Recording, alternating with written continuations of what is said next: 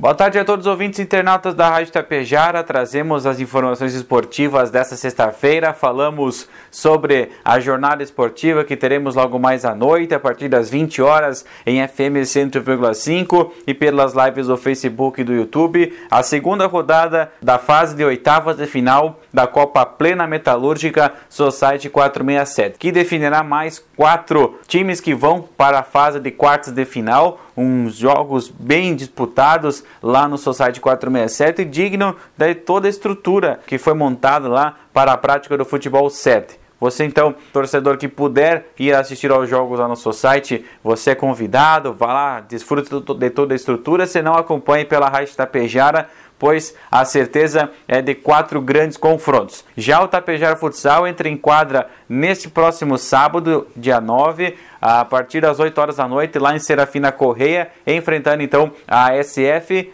iniciando a disputa do segundo turno do Gauchão Série B de futsal na chave C. O Tapejara é o segundo colocado com 8 pontos na tabela de classificação, Fontoura Xavier é o primeiro com 11. Então uma vitória fora de casa é muito importante para encostar novamente no líder que é o Fontoura Xavier e torcer para um tropeço do seu principal rival nessa primeira fase. Já o Grêmio enfrenta o Náutico hoje à noite na Arena em Porto Alegre por mais uma rodada do Campeonato Brasileiro da Série B, buscando a manutenção do time no G4 da competição. Buscar a terceira colocação do Bahia, torcer para um resultado paralelo que facilite o Grêmio encostar no Bahia na tabela de classificação. Time praticamente à disposição do técnico Roger Machado, então a tendência é que o Grêmio possa novamente repetir a escalação que veio contra a equipe do Bahia na semana passada em Salvador.